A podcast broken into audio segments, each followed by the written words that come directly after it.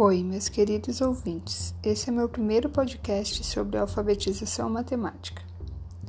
A matemática tem papel fundamental na estruturação do pensamento, desenvolvendo a capacidade intelectual do ser humano, sendo importantíssima em situações do cotidiano, em sociedade e nas interações sociais, se tornando fundamental nas demais áreas do conhecimento para assim garantir o direito da aprendizagem dos alunos.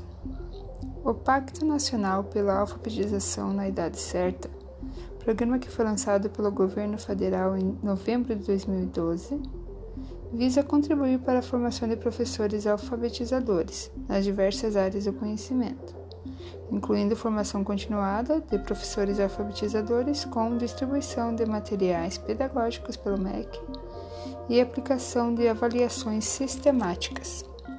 E em 2014 também foi lançado pelo Pacto Nacional de Alfabetização na Idade Certa de Matemática, também visando a formação continuada dos professores e visando uma alfabetização matemática na perspectiva do letramento. Como diz Soares, 2000, a alfabetização refere-se à ação de ensinar, aprender a ler e escrever, já no letramento, não só saber ler e escrever, mas cultivar e exercer práticas sociais que usem a escrita. Sendo assim, a alfabetização e o letramento são dois conceitos indissociáveis para o aprendizado.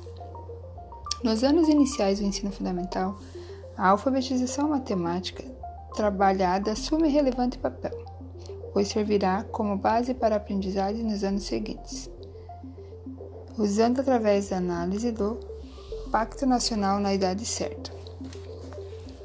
Como recursos de diversos gêneros, gêneros textuais, jogos de resolução de problemas, visando a alfabetização matemática na perspectiva do letramento, fazendo com que a criança compreenda e faça uso de conceitos matemáticos em suas relações sociais no, e no cotidiano.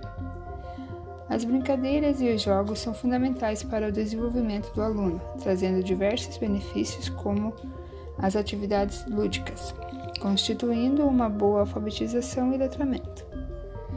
Os jogos no ensino de matemática promovem um senso crítico e investigador, ajudando o raciocínio lógico da criança.